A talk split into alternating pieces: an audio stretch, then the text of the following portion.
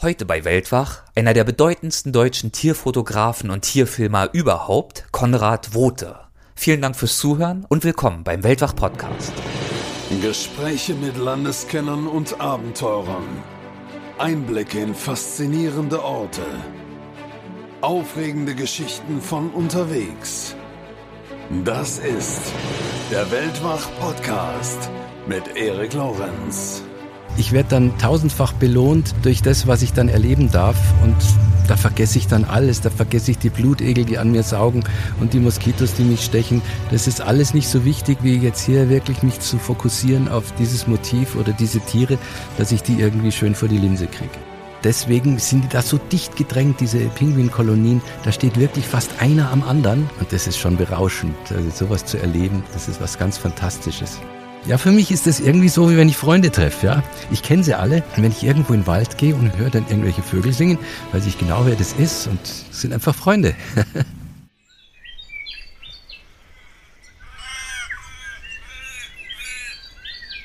Es ist 6 Uhr morgens. Ich sitze auf einer Veranda. Die Dunkelheit löst sich langsam auf. Graues Tageslicht sickert durch. Und ich schaue auf eine kleine Wiese. Und hinter der Wiese die ist ein bisschen abschüssig, beginnt der Wald. Und zwar Eukalyptuswald. Und das, was ihr da gerade im Hintergrund hört, sind Kakadus, Papageien, Krähen und alle anderen möglichen Vögel, die ich jetzt gerade nicht identifizieren kann. Ich bin endlich wieder in dem Land, in dem ich, abgesehen von Deutschland, bisher meisten Zeit verbracht habe, Australien. Das hier ist meine vierte Reise hierher. Bisher habe ich über anderthalb Jahre hier verbracht und habe diese wundervolle und vielfältige Natur ausgekostet. Also das Outback natürlich, aber auch die vielen Regenwälder und die traumhaften Strände. Und ich habe einzigartige Menschen kennengelernt und viele Freunde gefunden. Ja, und einige besuche ich auf diesem Trip. Zum Beispiel Phil und Fiona. Das sind zwei tolle Menschen, die ich in England beim Coast to Coast Walk kennengelernt habe. Die beiden kommen auch in meinem Buch zur Wanderung vor. Wir sind damals drei oder vier Tage zusammen gewandert, also nur einen ganz kleinen Teil dieser Trekkingtour von Küste zu Küste. Und das ist mittlerweile auch schon wieder, ich weiß gar nicht, fünf oder sechs Jahre her. Aber schöne Erlebnisse verbinden, ja. Und ja, jetzt bin ich hier, circa anderthalb Stunden südlich von Melbourne und weit der Küste und sehe die beiden wieder und verbringe hier ein paar Tage und es ist so, als würden wir uns wirklich schon ewig kennen. Ja, das wollte ich gern mit euch teilen. Jetzt aber zum Thema dieser Folge. Und auch dabei geht es um Vögel im weitesten Sinne und um jedes andere Getier. Denn Konrad Wote, der Gast dieser Folge, der arbeitet seit fast 40 Jahren als freier Naturfotograf und Tierfilmer. Im Hintergrund hört ihr gleich im nachfolgenden Gespräch auch einige Vogelgesänge. Die sind aber nicht australisch, sondern das ist reiner Zufall. Wir haben das Gespräch vor ein paar Wochen in einem deutschen Park aufgezeichnet und da ging es fast genauso zwitschernd her wie hier. Seine Reisen führen ihn an die schönsten Plätze der Erde zwischen Arktis und Antarktis und schon unmittelbar nach dem Abitur filmt er für den legendären Heinz Sielmann. Konrad Rotes fotografische Themen sind alle Arten von Tieren und Pflanzen und Lebensräumen und er porträtiert sie mit dem Ziel, die Schönheiten und Wunder der Natur möglichst vielen Menschen nahezubringen und ja, das Bewusstsein für unsere Verantwortung der Natur gegenüber zu schärfen. Seine Arbeiten sind vielfach ausgezeichnet, unter anderem beim internationalen Fotowettbewerb der BBC Wildlife Photographer of the Year und 1999 ernannte ihn die Gesellschaft deutscher Tierfotografen zum Naturfotografen des Jahres, um nur mal zwei Beispiele zu nennen. Also viel Spaß bei unserem Gespräch. Hallo Konrad, willkommen bei Weltwach. Schön, dass du dabei bist. Hallo Erik, danke, dass du mich eingeladen hast. Freut mich sehr. Du bist ja ein doch recht bekannter Tierfotograf, sehr viel unterwegs schon seit vielen Jahren. Was war denn bei dir zuerst vorhanden? Die Leidenschaft für die Fotografie oder die Leidenschaft für die Tiere? Das kann ich schwer sagen, das war ziemlich gleichzeitig, weil ich habe äh, schon als äh, kleiner Bub mit acht Jahren äh, habe ich so eine einfache Aquabox-Kamera gekriegt und äh, wir hatten einen großen Garten und da war immer irgendwas los. Äh, wir hatten einen Goldhamster, wir hatten Katzen und die haben dann mal Junge gekriegt. Und da habe ich dann so meine ersten Fotos gemacht und äh, das hat sich irgendwie parallel entwickelt. Ich kann also nicht wirklich sagen, was zuerst da war. Die Natur habe ich schon immer geliebt, das hat mich schon immer begeistert und ich war gerne draußen und äh, das hat sich irgendwie mit der Fotografie äh, recht gut vertragen. Und meine ersten Motive waren tatsächlich auch Tiere. Was waren das für Tiere damals? Ja, wie gesagt, natürlich unsere Kätzchen und äh, Goldhamster. Und dann hatte ich einen Freund, ähm, wir sind dann mit den Fahrrädern in der Baugrube von so einem großen Hotel, was auf der Wiese, wo ich früher Drachen habe steigen lassen, da haben sie ein tiefes Loch gebuddelt, da wurde ein großes Hotel gebaut. Da sind wir dann mit den Fahrrädern immer runter. Das hieß damals Trial oder sowas ähnliches, was wir da als Vorbild hatten. Und da sind wir dann mit dem Rad gesprungen und solche Sachen. Und dann habe ich da mal Actionaufnahmen gemacht. Äh, das war dann so mal mein äh, nicht tierfotografischer Anteil. Aber das hat mir auch Spaß gemacht. Und äh, ja, äh, die Fotografie als eigenständiges Medium äh, war natürlich auch vorhanden. Also es musste nicht äh, zwingend immer nur mit Tieren sein, aber angefangen hat es auf jeden Fall mit den Tieren und äh, das ist nach wie vor so mein Hauptthema geblieben. Und die Fotografie, die hast du dann auch recht früh, recht ernsthaft verfolgt?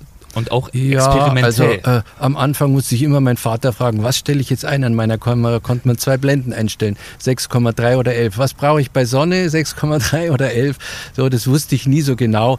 Ich habe das also nicht so wahnsinnig ernst genommen, mehr spielerisch natürlich in dem Alter. Aber du hast zumindest schon mal an einem Forschungsprojekt teilgenommen. Jugendforscht, um genau ja, zu sein. Ja, das ist eigentlich kein Forschungsprojekt, sondern das ist eine Förderung gewesen vom Stern äh, für junge Forscher die sich irgendein Thema einfach vorgenommen haben und da konsequent versucht haben, irgendwas rauszutüfteln, irgendwas rauszufinden. Und da waren zum Teil ganz äh, verblüffende Arbeiten dabei. Da habe ich wirklich nur gestaunt. Da waren welche dabei, die haben einen äh, per Computer einen äh, Belegzähler gebastelt, so eine Maschine, die dann die Belege zählt. Und heute hat man das ja in jeder Bank, dass die Scheine gezählt werden. Aber sowas haben die zum Beispiel selber entwickelt. Das waren für mich alles böhmische Dörfer. Aber in, in Optik und mit Fotos kannte ich mich eben gut aus und ähm, das äh, war dann eben mein Thema, da konnte ich mir was vorstellen. Aber wie ich da dazu gekommen bin, das war ja auch eine ganz skurrile Sache. Ich habe mal ähm, so einen Optikus-Baukasten von Cosmos bekommen und da habe ich dann gelernt, wie das funktioniert, äh, so mit den Kameras, ja, Objektiv und wie dann Bild abgebildet wird und so weiter. Das fand ich unheimlich spannend und das habe ich dann auch gleich äh, in eigene Versuchsmodelle umgesetzt, habe dann aus Sperrholzkisten Kameras gebaut und Vergrößerungsgeräte und Repro und alles Mögliche habe ich gebastelt. Das hat mir riesig Spaß gemacht und ich habe halt dabei immer ein bisschen mehr dazugelernt und äh, in der Schule hatten wir dann mal eine Unterrichtsstunde. Ähm, das war komischerweise eine Vertretungsstunde, weil unser Lehrer irgendwie nicht konnte. Und da ging es um Optik. Ich habe da mich am Unterricht natürlich lebhaft beteiligt. Und äh, hinterher hat mich der Lehrer zur Seite genommen und hat gesagt, woher weißt du denn das alles? Wie kommt es, dass du schon so gut Bescheid weißt? Und dann habe ich ihm halt von meinen Basteleien erzählt, meinen äh, Zigarrenkisteln, Kameras und so. Und hat er, Menschenskinder, du musst unbedingt bei Jugend forscht mitmachen. dann habe ich gedacht, mei, mit so einem Zigarrenkistel, da brauche ich wirklich nicht teilnehmen. Das bringt es ja gleich gar nicht. Und ähm, dann habe ich aber mir überlegt, was könnte ich denn machen? Habe ich natürlich gleich ein bisschen hochgegriffen und habe mich dran gemacht, eine einäugige Spiegelreflexkamera zu bauen. Das ist also so äh, von der Technik her das anspruchsvollste, was es damals äh, gab. Und äh, der Lehrer, der hat mich dann unterstützt, hat mir also, äh, die hatten da eine Riesenkiste mit lauter Linsen und Zeug, da konnte ich mir raussuchen, was ich haben wollte, habe ich darum experimentiert und habe dann einfach so eine Kamera gebaut und habe dann beim Wettbewerb tatsächlich den dritten Preis gewonnen. Und äh, dieses Rahmenprogramm von dem ganzen Wettbewerb, das alles, das war so spannend und hat so viel Spaß gemacht. Und ich war einfach unter jungen Leuten und äh, äh, ich war auf einmal äh, gefragt. Ja, die Presse ist um mich rumgeschwanzelt und haben dann Artikel geschrieben in der Zeitung und überall. Und irgendwie ähm, habe ich da das erste Mal so richtig äh, Feedback gekriegt. Also, dass ich nicht bloß irgend so ein Schwammerl bin, sondern schon auch was kann. Und das hat mich natürlich bestärkt und auch mein Selbstbewusstsein äh, ein bisschen aufgerichtet, was sonst eigentlich ziemlich, ziemlich weit unten war. Hat wie, mir richtig gut getan. Und wie hast du dieses Momentum dann genutzt, um dich zu professionalisieren und schlussendlich ja, in die das war ja noch, Das war noch in weiter Ferne. Ja. Es war ja so, dass ich dann noch zweimal bei dem Wettbewerb mitgemacht habe mit, mit äh, anderen Kameras, 360-Grad-Kameras. Und äh, dann war das auch wieder vorbei. Aber ähm, ich hatte einfach Lust zu fotografieren und Tiere zu fotografieren und hatte zum Glück ja dann bei dem letzten Wettbewerb ein schönes Preisgeld gekriegt. Von dem konnte ich mir dann eine Spiegelreflexkamera kaufen, eine richtig gute, professionelle. Aber ich hatte noch kein Teleobjektiv. Ja, was machst du mit äh, einer Kamera und willst Tiere fotografieren ohne Teleobjektiv? Geht nicht. Und da kam ein äh, ziemlicher Zufall zu Hilfe. Ich hatte mich schon immer gerne so Sternenhimmel und solche Objekte fotografiert mit so Sternspuren am Himmel. Und das fand ich alles irgendwie spannend. Und äh, schließlich bin ich dann Mitglied geworden in der Volkssternwarte. Irgendwie ist das alles ein bisschen parallel zu Michael Martin, habe ich festgestellt. Aber das ist nur am Rande. Und ähm, ja, dann äh, habe ich da einen kennengelernt, der hat seine Fernrohre selber gebaut hat es natürlich bei mir gleich Klick gemacht. Ich wusste natürlich als äh, ähm, Optikerfahrener, dass man durch Fernrohre natürlich genau so gut durchfotografieren kann.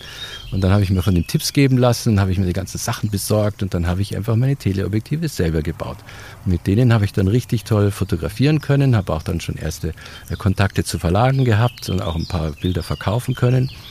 Und äh, ja, so hat sich das dann einfach langsam immer weiterentwickelt. Und äh, irgendwann habe ich dann das Abitur gehabt und musste ich überlegen, was mache ich jetzt? Ich habe mir überlegt, Menschenskinder, ich will ja Fotograf werden, ich will ja Tiere fotografieren. Und ähm, ja, dann habe ich das meinen Eltern erzählt, gesagt, Mei, damit kannst du nicht einmal Salz in die Suppe verdienen, mach lieber was Gescheites. Dann ich gedacht, äh, äh, ein bisschen das Salz in der Suppe wäre nicht schlecht. Und habe ich mir halt so Gedanken gemacht, ja, irgendein Job, wo du viel Geld verdienst, wäre nicht schlecht.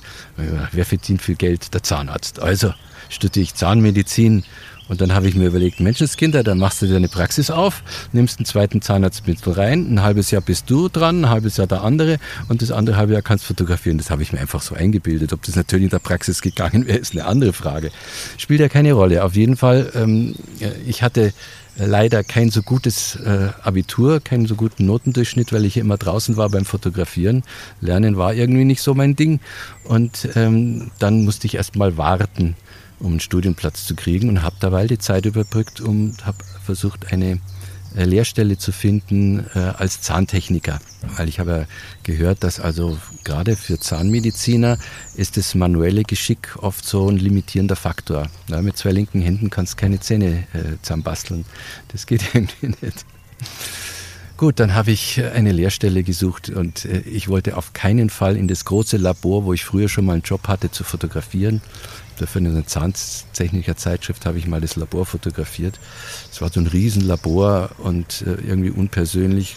Und ich wollte einfach ein kleines haben, wo das ein bisschen persönlicher ist, habe aber keins gefunden. Schließlich habe ich in den sauren Apfel gebissen und äh, habe mich doch da beworben bei diesem großen Labor. Die kannten mich ja schon, aber das spielte, glaube ich, keine Rolle. Und dann habe ich eben da eine Lehrstelle gekriegt.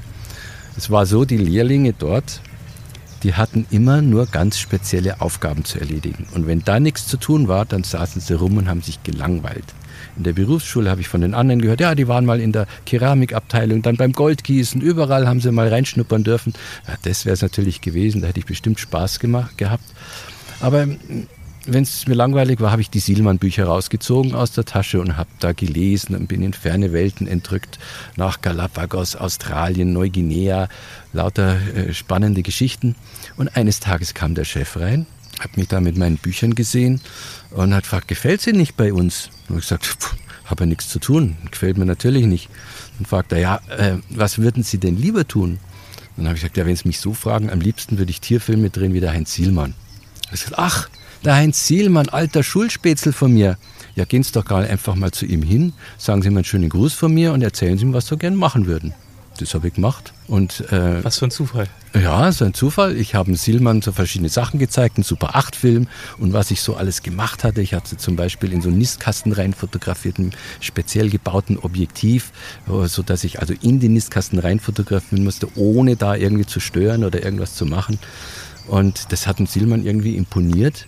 Dann hat er gesagt, äh, fangst bei mir an. Und ähm, eine Woche später war ich Kameramann beim Heinz Zielmann. Das Lamor hat mich nie wieder gesehen.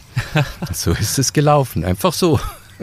Heinz Zielmann, vielleicht äh, kannst du noch mal ganz kurz zusammenfassen, ja, Heinz, wofür Heinz der so Zielmann war ist. da so in den, in den äh, ja, 60, 70er, 80er Jahren eigentlich so der führende äh, Tierfilmer Zusammen mit, mit Cimek und äh, Eugen Schumacher waren das so die, die größten Namen in der Branche. Und das war natürlich schon für mich was ganz Besonderes, da bei so einem dann äh, lernen zu dürfen. Und was konntest du dir von ihm abgucken? Ja, das führt jetzt zu weit. Es geht also äh, von verschiedenen Techniken, wie man Tiere dazu bringt, was Bestimmtes zu tun oder äh, Filmschnitt. Lauter solche Sachen habe ich da gelernt und das war dann sehr nützlich. Aber er wollte eben von mir was ganz Bestimmtes. Er hatte nämlich vor vielen Jahren, hatte er mal den Schwarzspecht in der Höhle gefilmt und dazu hat er den ganzen Baum aufgemeißelt, hat da oben im Baum hat er dann eine große äh, Kabine gebaut als Versteck und hat dann da einfach den Schwarzspecht in der Höhle mit seinen Jungen gefilmt. Und das soll, sollte ich mit dem Grünspecht machen, weil der noch viel scheuer war und der hat kein Licht vertragen. Also den hätte er nur schwarz-weiß äh, mit Infrarot filmen können. Und er wollte eben, dass ich ihm das in Farbe filme. Und ja, dann habe ich mir überlegt, was mache ich da? Baum aufmeißeln ist nicht, mache ich nicht. Und dann habe ich eben überlegt, ja, mache ich wieder so meine Spezialobjektivkonstruktion und habe dann eben noch ein Spezialobjektiv gebaut. Das war ein super Weitwinkel mit einer extrem langen Baulänge, sodass ich nur ein Loch in, de, in den Baum bohren musste und habe dann da einfach das Objektiv hineingefahren. Das hat den Vogel nicht gestört, der hat da gar nichts mitgekriegt. Und ich habe dann da äh, mit der riesen Ariflex habe ich dann da reingefilmt. Und er hat es nie kapiert, wie ich das gemacht habe. Hinterher im Film hat er gesagt, meine Mitarbeiter Konrad Wote ist es gelungen, ein Objektiv in die Höhle zu schmuggeln. ja, das war schon lustig. Naja, und dann ähm, habe ich äh, mir gedacht, ja, also äh, so läuft es mit äh, Tierfilmerei und Tierfotografie. Da kann man durchaus sein Geld verdienen. Der hat eine super Villa, der Zielmann. Und er hat ja, also nichts wie her damit, ich mache das auch. Und ähm, natürlich äh, habe ich dann nicht Zahnmedizin studiert, sondern Biologie, weil irgendwas Gescheites musste ich ja machen. Äh, und es hat mich einfach interessiert, Biologie, und darum war das für mich gar kein, äh, gar kein Opfer, äh, Biologie zu studieren. Und es war ganz entspannt, ich musste ja keine guten Noten haben. Ich wollte einfach nur was lernen und, und einen Abschluss haben. Und es hat alles prima geklappt und dann habe ich auch äh, bei meinem äh, Professor, es war ein Ornithologe, der Professor Dr. Nikolai, durfte ich dann Diplomarbeit machen und als Diplomarbeit einen Film drehen. Und das war natürlich genau das Richtige für mich. Ich habe dann über den Singflug des Baumpiepers habe ich so einen kleinen wissenschaftlichen Film gedreht. Der ist, glaube ich, sogar heute noch irgendwo abrufbar. Und äh, das war dann meine Diplomarbeit. Und danach äh, ging es gleich richtig los. Über den Professor habe ich dann Kontakte bekommen zu Verlagen. Der hat also viele Bücher geschrieben und die haben dann immer meine Bilder gebraucht. Und naja, so ging das dann einfach der Reihe nach los. Und dann hat sich daraus ein Leben entfaltet, wirklich des Reisens, des Fotografierens. Du hast ja viele große, aufwendige Expeditionen durchgeführt. Kannst du da mal so einen kleinen Überblick geben? Ja, also das, das Spannendste und Aufwendigste das war meine Arbeit in, in äh, Westpapua, also dem indonesischen Teil von Neuguinea. Ähm, da ging ich hin, um die äh, Paradies- und Laubenvögel zu fotografieren. Gefilmt habe ich damals schon nicht mehr. Ich hatte vorher ja ein paar Jahre lang äh, für das ZDF Tierfilme gedreht aber ähm, das war mir dann doch irgendwie zu stressig, weil da musste man ja immer äh, ein Drehbuch erfüllen und äh, musste dann auch wirklich das bringen, was sich der Redakteur vorgestellt hat. Und wenn man dann nicht das Richtige erwischt hat, weil man kann ja die Tiere nicht immer so steuern, äh, dann ist man einfach auf den, ach, der Zaunkönig singt so schön, wunderbar. Ah, herrlich. Passt ja gerade. Ja, ein schöneres Ambiente für so ein Gespräch kann ich mir nicht vorstellen. Ja, ähm, äh, wo war ich denn jetzt? Bei Neuguinea, genau. Ja, das war einfach äh, irgendwie noch nicht so erschlossen und relatives Neuland. Und es war eine ziemlich anstrengende Geschichte. Und bin da einfach äh, über Kontakte, die ich bekommen hatte, äh, habe ich einen Guide getroffen und mit dem zusammen äh, bin ich dann da äh, durch die Berge gestiefelt.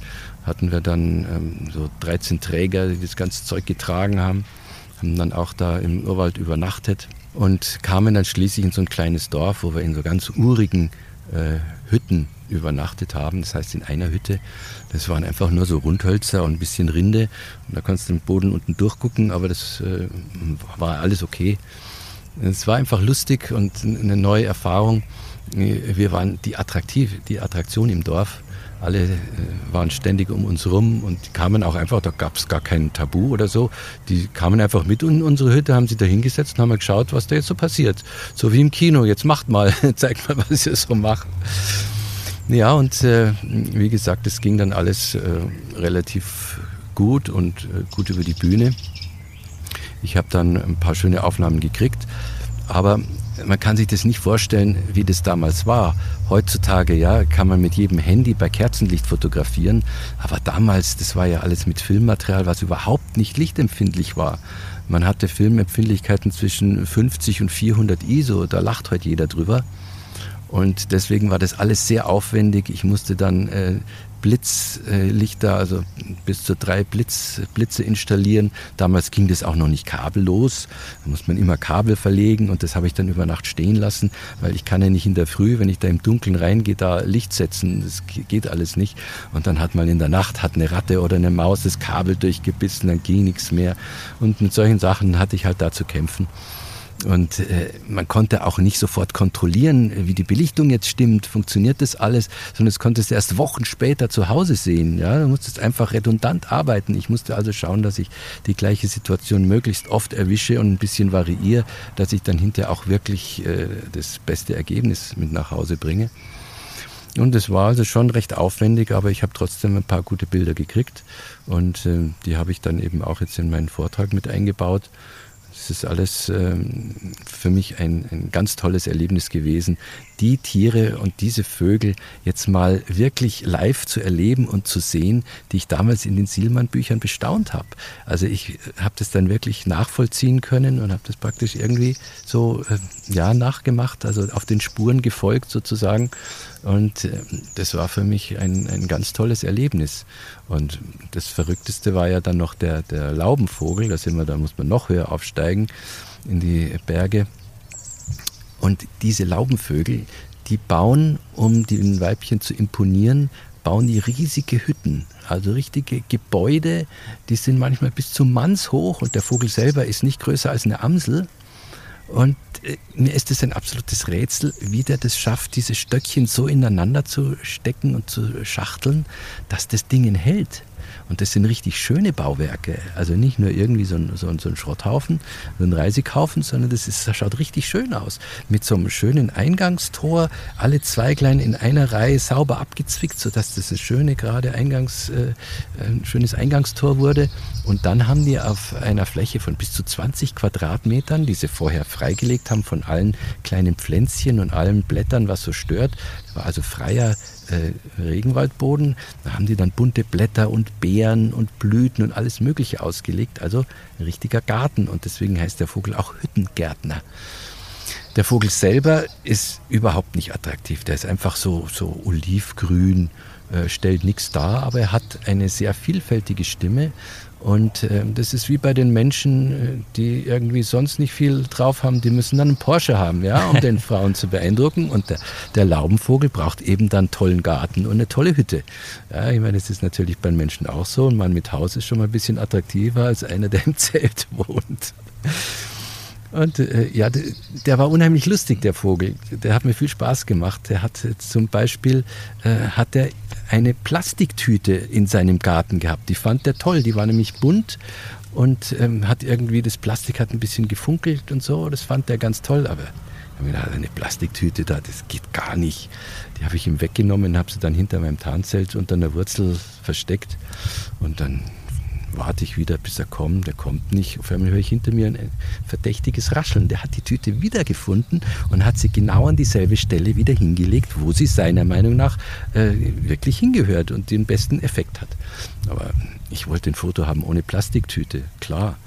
Und dann habe ich sie ihm wieder weggenommen, habe sie in mein Tarnzelt mit reingenommen, sodass er sie nicht wiederfinden konnte. Ich musste aber meine Blitzgeräte, weil es ja immer wieder äh, Regenschauer gab, so untertags und alle naslang konnte man mit Regenschauern rechnen, musste ich die Blitze schützen und da hatte ich Plastiktüten drüber gezogen. So, dreimal darfst du raten, was sie gemacht haben. Der hat tatsächlich von, dem, von einem Blitz die Plastiktüte weggezerrt und dahin getragen, wo gefälligst eine Plastiktüte zu liegen hat. So ein bisschen stur war er auch. Ja, ja, also der, der hatte sein Konzept und da war er nicht abzubringen. Welche Tiere hast du ansonsten fotografiert? Ja, ganz früher, also meine erste große Reise, die ging nach Indien und ich wollte unbedingt mal einen Tiger in freier Wildbahn sehen, also ohne äh, Wassergraben und Zaun, einfach so richtig erleben. Und das ging damals eigentlich nur mit Hilfe eines Elefanten. Der war geländegängig und äh, der Mahut wusste, wo der Tiger zu finden ist, wo er sich gerne aufhält. Und so bin ich dann auf dem schaukelnden Elefanten ein paar Mal äh, im Wald gewesen und habe tatsächlich ein paar schöne Tigerbilder gekriegt. Das war auch damals nicht so einfach. Ja. Äh, damals gab es noch kein Autofokus. Du musstest also auf einen schwankenden Elefanten mit dem, Tele, mit dem äh, Teleobjektiv dann äh, da von Hand scharf stellen, was schon mal nicht so einfach ist. Und dann auch noch äh, einigermaßen die Schaukeleien ausgleichen. Es war dunkel, war es ja außerdem mit den niedrigen Empfindlichkeiten und da hast du also schon richtig einiges äh, durchballern müssen, um ein scharfes Bild zu kriegen. Aber dann muss man sich auch noch überlegen, nach 36 Bildern ist Schluss. Wahnsinn. Dann muss man wieder einen Film wechseln. Und du siehst noch nicht mal, ob es was wird, ne? Nee, das siehst du nicht. Gab es da äh, Momente der Verzweiflung, äh, wenn du diese Fotos Wochen später erhalten hast? Ist das vorgekommen? Ja, ja, natürlich. Die besten Fotos waren meistens die, die unbrauchbar waren. nee, das war halt oft so, dass halt dann irgendwas schiefgegangen ist, klar. Weil die Bedingungen, die waren ja so schwierig, das kann sich heute gar keiner mehr vorstellen. Heutzutage hat man einfach Kameras, die haben einen Stabilisator und alles, die machen alles von alleine. Aber damals war das richtig äh, Handarbeit und war wirklich Geschick erforderlich, um die Kamera so zu bedienen, dass dann hinterher ein brauchbares Ergebnis rauskam.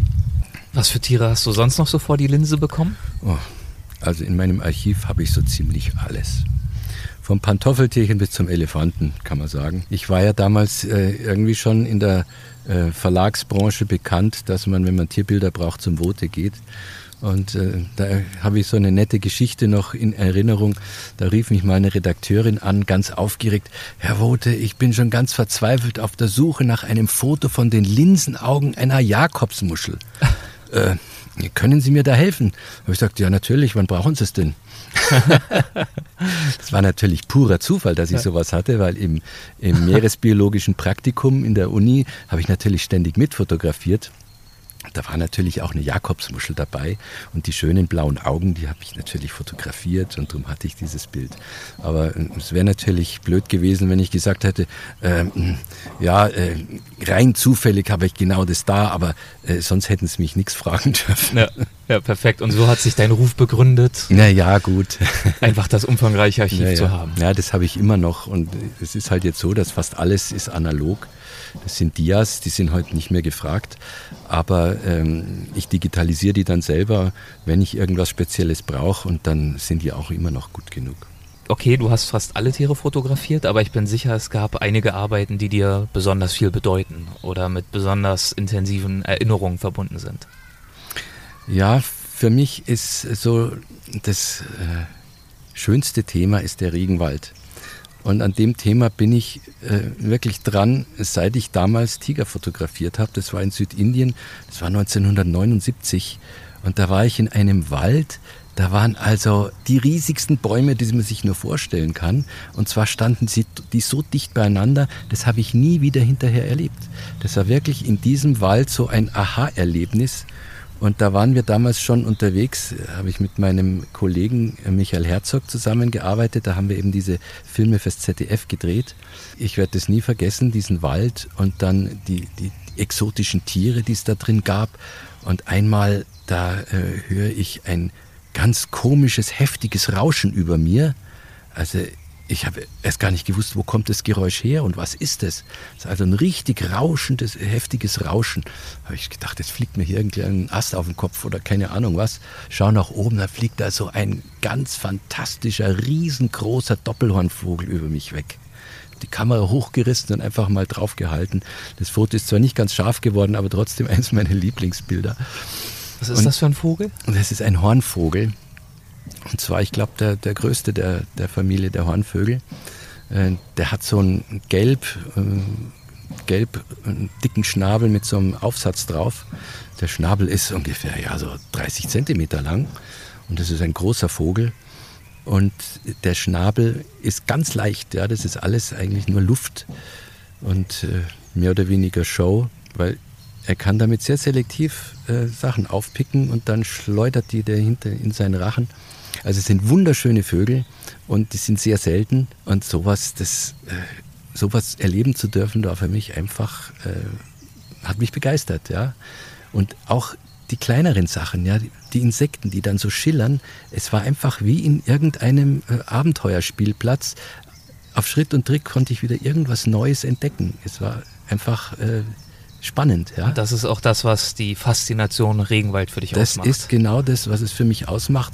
Ganz zu schweigen auch von den, von den Lauten, von den Tierstimmen. Äh, da gibt es Zikaden, die sind so laut, das, das, da, da spürt man richtig das Trommelfell vibrieren. Das tut dann richtig weh, wenn die mal so zu zwei, drei Meter von einem weg sind. Das ist, äh, aber das ist ein Erlebnis, ja. Das kann man sich nicht vorstellen, dass eine Zikade so laut ist, dass es wirklich in den Ohren wehtut. Und das gesamte Ambiente, der gesamte, die ganze Stimmung mit diesen üppigen Pflanzen, jede Pflanze ist anders. Es ist einfach so spannend für mich, gerade auch als Biologen, da immer wieder neue Formen zu entdecken und auch die, die, die Mechanismen zu entdecken, wie sich die Tiere da im Regenwald durchbeißen, wie sie es schaffen, da drin zu überleben, weil der Regenwald ist ja eine ständige Kampfzone ums Überleben. Es ist aber nicht so, wie man eigentlich annehmen möchte, dass äh, der Regenwald so eine große Artenfülle hat aufgrund des großen Nahrungsangebotes. Genau das Gegenteil ist nämlich der Fall. Aufgrund des Nahrungsmangels müssen sich die Tiere irgendwo kleine Nischen suchen, sich hochspezialisieren, dass sie irgendwo die Möglichkeit finden zu überleben. Und das fördert eben die Bildung neuer Arten und darum gibt es im Regenwald so eine Artenfülle. Aber auf der anderen Seite gibt es von den einzelnen Tierarten nur relativ wenige Individuen. Weil nur wenn eine große Arten, äh, äh, Nahrungsfülle da ist, dann können sich einzelne Arten so gut entwickeln, dass sie alle anderen verdrängen. Wenn man zum Beispiel bei uns so eine Löwenzahnwiede anschaut, die fett und gedüngt ist, da wächst nichts anderes, da wächst einfach nur der Löwenzahn. Hallo Zahnkönig, hallo. ja, für mich ist das irgendwie so, wie wenn ich Freunde treffe. Ja? Ich kenne sie alle. Und wenn ich irgendwo in den Wald gehe und höre dann irgendwelche Vögel singen, weiß ich genau, wer das ist und sind einfach Freunde. Und so ist es auch im Dschungel. Ja, im Dschungel ist nicht so einfach. Die kann man nicht alle kennen. Mhm. Aber wenn ich wieder ins selbe Gebiet komme, dann kenne ich natürlich schon ein paar. Aber äh, die ganze Fülle wirklich zu kennen, nicht einmal die Wissenschaftler, die sich auf den Regenwald spezialisiert haben, können alles kennen. Äh, ich war jetzt äh, zweimal in Panguana, in, in Amazonas, Tiefland äh, von Peru, war da in so einem Wissenschaftlercamp und habe da mit Wissenschaftlern zusammen arbeiten dürfen. Und das ist natürlich schon spannend und die entdecken immer wieder neue Arten und die wissen auch nicht alles, können sie gar nicht, weil einfach die Fülle zu groß ist. Die Fülle ist auch groß in Bezug auf die Ziele, die du auf deinen vielen Expeditionen angesteuert hast. Du warst unter anderem, hast du schon erzählt, in Indien, du warst auf den Galapagos-Inseln, Madagaskar, Afrika, Borneo, Sumatra, Australien, Arktis, Antarktis. Das ist ja wirklich eine unfassbare Vielfalt auch, die du da sehen ja. durftest. Ja, ich bin einfach neugierig. Ich will alles sehen, aber das werde ich in meinem Leben wohl nicht schaffen. Das wird wohl kaum einer schaffen. Was waren das für Motive an der Antarktis und Arktis? Ja, in der Antarktis sind es natürlich die Pinguine. Das ist ja auch ein ganz faszinierender Lebensraum. Es ist unglaublich, äh, was da für eine, eine Individuenfülle ist. Es ist ja so, die sind äh, eben im Außenbereich sind die auf Nahrungssuche und die brauchen kein Revier wie zum Beispiel andere Vögel. Ja, die müssen ein Revier beanspruchen und verteidigen gegen andere, damit sie satt werden. Aber das Meer ist groß und die brauchen eigentlich nur ein ganz kleines Fleckchen, wo sie ihre Eier ablegen können. Oder manche haben auch nur ein Ei. Und deswegen sind die da so dicht gedrängt, diese, diese Pinguinkolonien. Da steht wirklich fast einer am anderen. Und das ist schon berauschend. Also sowas zu erleben, das ist was ganz Fantastisches. Und die sind halt dann einfach zur Nahrungssuche, gehen die dann ins Meer und dann verteilen sie sich, da findet dann jeder was. Das gibt es auch bei unseren Vögeln. Es gibt auch Koloniebrüter, zum Beispiel die Wacholderdrossel. Ja, die haben dann ihre Nester ganz dicht, ein paar Meter auseinander in den Bäumen. Das geht bei einer Amsel auf gar keinen Fall. Ja, die braucht ein Nahrungsrevier und die brüten dann eben in Bauminseln in Baumgruppen oder angrenzenden Wäldern und die fliegen dann rauf aufs offene Land, auf die Wiesen und Felder und suchen da ihre Nahrung. Das ist also parallel äh, ziemlich das Gleiche. Bloß es sind halt die äh, in, der, in den Baumkronen nicht so dicht beieinander, wie die Pinguine auf dem platten Land stehen. Wenn du auf so einer Expedition bist, bist du da komplett im Flow, in deinem Element? Ist das purer Genuss oder wie gehst du mit Herausforderungen um, mit Widrigkeiten, mit klimatischen Bedingungen, die das Equipment muss geschleppt werden und gepflegt werden. Das ist ja auch ein hoher logistischer Aufwand zum Beispiel. Dahinter. Ja, ja, das ist natürlich schon immer ein ziemlicher Stress und sehr anstrengend und das sind so die Negativseiten vom Reisen.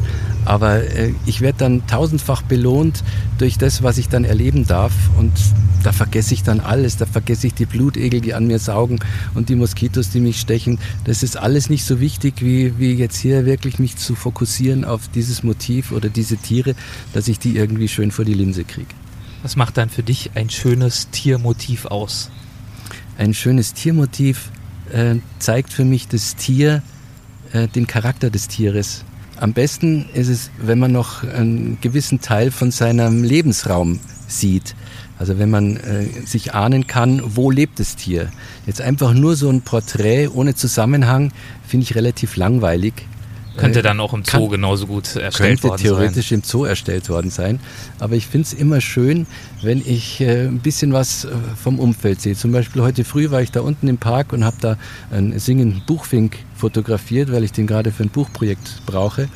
Und äh, ich habe natürlich singende Buchfinken, aber das ist alles analog und äh, es geht immer noch besser. Ja? Also ähm, habe ich da nochmal den, den Buchfink äh, nachgejagt und ähm, der sitzt da jetzt auf so einem Ast und dann sind da natürlich auch noch Blätter. Dann suche ich mir einen Standort, wo ich dann einfach noch so ein paar Blätter im Vordergrund kriege. Die sind dann unscharf, aber die geben dann ein bisschen mehr Vorstellung von dem Lebensraum, wo er da sitzt. Und das ist das, was ich immer versuche zu machen, dass ich ein bisschen was von dem Ambiente mit reinbringe, weil das ja auch was über den Vogel aussagt. Ja. Es soll eigentlich schon ein, ein Porträt des Vogels sein, was ein bisschen mehr erzählt als bloß die Farben vom Gefieder. Gab es auch mal eine Expedition, die richtig schief gegangen ist? Zum Glück richtig schief gegangen ist nichts. Ähm, einmal hatte ich einen Auftrag für einen Filmer in Thailand, äh, irgendwelche äh, Antilopen oder was zu filmen. Aber da war irgendwie von seiner Seite wohl zu wenig recherchiert worden.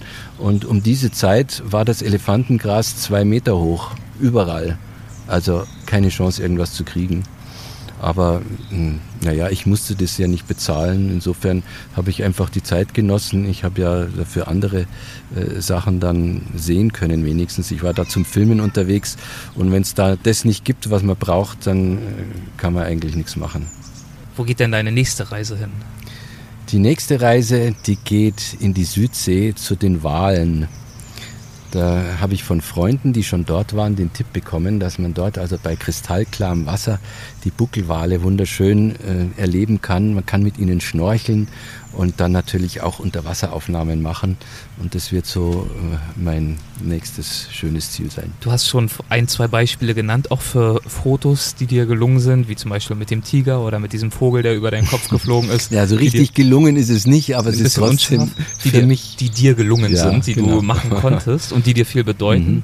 Gibt es noch vielleicht ein letztes Beispiel für so ein Foto, wo du sagst, ob das nun am Aufwand lag, den du dafür betreiben musstest oder weil du so viel Glück hattest, ein Foto, ein Tierfoto, was hervorsticht? Äh, ja, ich habe in Churchill habe ich mal einen Polarfuchs fotografiert und der war wie ein Gespenst. Es war gerade so ein weiches Licht und äh, der stand vor mir ganz frontal, habe ich ein schönes Porträt von ihm machen können und man sieht eigentlich nur die, die, die, die schwarz umrandeten äh, grünlichen Augen und die Nase. Sonst ist alles wie ein, ein weißer Nebel, ein weißes Gespenst äh, in der Arktis. Das ist zum Beispiel ein Bild, was ich sehr liebe. Sehr schön. Dann würden wir jetzt abschließend zu den Halbsätzen kommen. Das ist eine Kategorie, die haben wir fast Was? in jeder Folge, die Halbsätze. Das Halbsätze. heißt, ich gebe einfach einen Halbsatz ah, vor aha, okay. und wir schauen, Na, da schauen wir mal. was dir dazu einfällt. Wenn dir was dazu mhm. einfällt, das kann ganz knapp oder auch ausführlicher ja. sein, mhm. wie du magst. Ja. Ein intensives Leben zu führen bedeutet für mich? Bedeutet für mich, ja, die Natur zu erleben, das ist für mich intensiv, aber äh, ich will natürlich auch nicht die zwischenmenschlichen Beziehungen vernachlässigen, die sind für mich genauso wichtig. Und das gehört für mich zu einem intensiven Leben genauso dazu. Also wenn ich jetzt äh, mich entscheiden müsste zwischen äh, einem äh, Familienleben äh, oder den Tieren, dann wüsste ich wirklich nicht, was ich machen soll. Ich brauche einfach beides. Das Wesentliche, das mir das Reisen schenkt, ist für mich? Ist für mich immer wieder die Wunder der Natur zu erleben, die Wunder der Schöpfung, was für mich wirklich ein Wunder ist. Ähm, ich bin zwar überzeugt, dass alles abläuft, äh, wie es einfach äh, die Wissenschaftler herausgefunden haben im Rahmen der Evolution. Ich glaube an die Evolution, ich glaube aber auch an die Schöpfung. Ich glaube nicht an die ungesteuerte, äh, ungerichtete äh, Variation von Genen und was weiß ich nicht alles, sondern ich glaube, dass da irgendeine steuernde höhere Macht dahinter steht. Eine häufige falsche Vorstellung über uns Tierfotografen ist? Tja, ja, ich glaube, die können sich überhaupt nicht vorstellen, was es für Mühen bedeutet, manche Bilder zu kriegen. Das ist heute, gerade durchs Fernsehen, äh, werden einem so viel fantastische Aufnahmen präsentiert, dass das für die meisten Leute schon zur Normalität geworden ist und das eigentlich erwarten und sich keiner mehr die Frage stellt, wie ist das eigentlich gemacht. Aber wenn man dann hinterher im Abspann, der ja immer viel zu schnell durchläuft, sieht, wie viele Leute an so einem Film mitgearbeitet haben, dann müsste ich eigentlich annehmen, dass die Leute sich schon vorstellen können, was das für ein Aufwand bedeutet. Unter einem Abenteuer verstehe ich, was Neues zu erleben. Als meinen bisher größten Erfolg betrachte ich. Dass es mir gelungen ist, als Tierfotograf mein Leben fristen zu können. Und die letzte Frage, wenn ich an die Zukunft denke? Ja, mit einem weinenden Auge, weil so viel, äh, was ich schon gesehen habe, äh, in der Zukunft nicht mehr für andere Leute zu sehen sein wird. Ich habe zum Beispiel schon einen Frosch fotografiert, der ist schon ausgestorben. Welche Motivation liegt heute vor allem hinter deiner Arbeit? Heute ähm, verfolge ich hauptsächlich äh, durch meine Vorträge die Leute von der Schönheit der Natur zu begeistern und äh, ihr Bewusstsein zu schärfen für die Fragilität der Natur und dass wir nicht so weitermachen dürfen wie bisher, weil äh, es ist ja nicht nur dass äh, Tiere und Pflanzen aussterben, sondern wir sind alle ein Teil der Natur und es wird letzten Endes wie ein Bumerang auf uns selber zurückkommen und uns selber ganz massiv schädigen. Wenn ich nämlich an die Regenwälder denke, wenn die mal weg sind, dann wird hier das Leben auf der Erde nicht mehr so sein, wie es bisher war. Es werden zig Millionen von Menschen werden verhungern. Das ist einfach so wichtig, dass wir unsere Umwelt ähm, ja, pfleglich behandeln, weil wir brauchen sie. Äh, es nützt uns nichts, wenn wir hier äh, im Luxus schwelgen und eigentlich nichts vermissen, aber letzten Endes sind wir von der Natur abhängig. Ja, was machen wir zum Beispiel, wenn es keine Bienen mehr gibt? Ja, also viele der, der Lebensmittel, die wir gewohnt sind, die wird es nicht mehr geben. Und das ist jetzt nur ein kleines Beispiel. Der Klimawandel, der wird ganz viel verändern. Und wenn wir da nicht aufpassen, dann kann das schneller passieren, als äh, wir uns träumen lassen. Wenn nämlich mal äh, die Erwärmung einen gewissen Punkt überschreitet, dann wird auch einfach der Regenwald vertrocknen und dann kippt das Klima aber ganz radikal.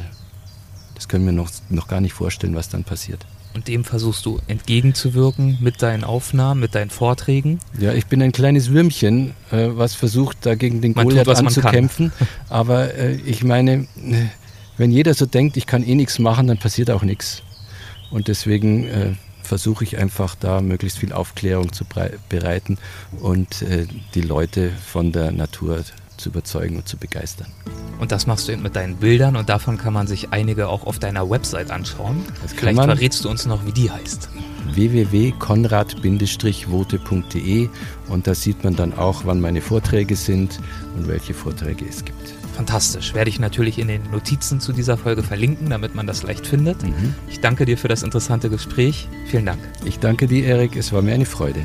Mach's gut. Tschüss. Danke gleichfalls.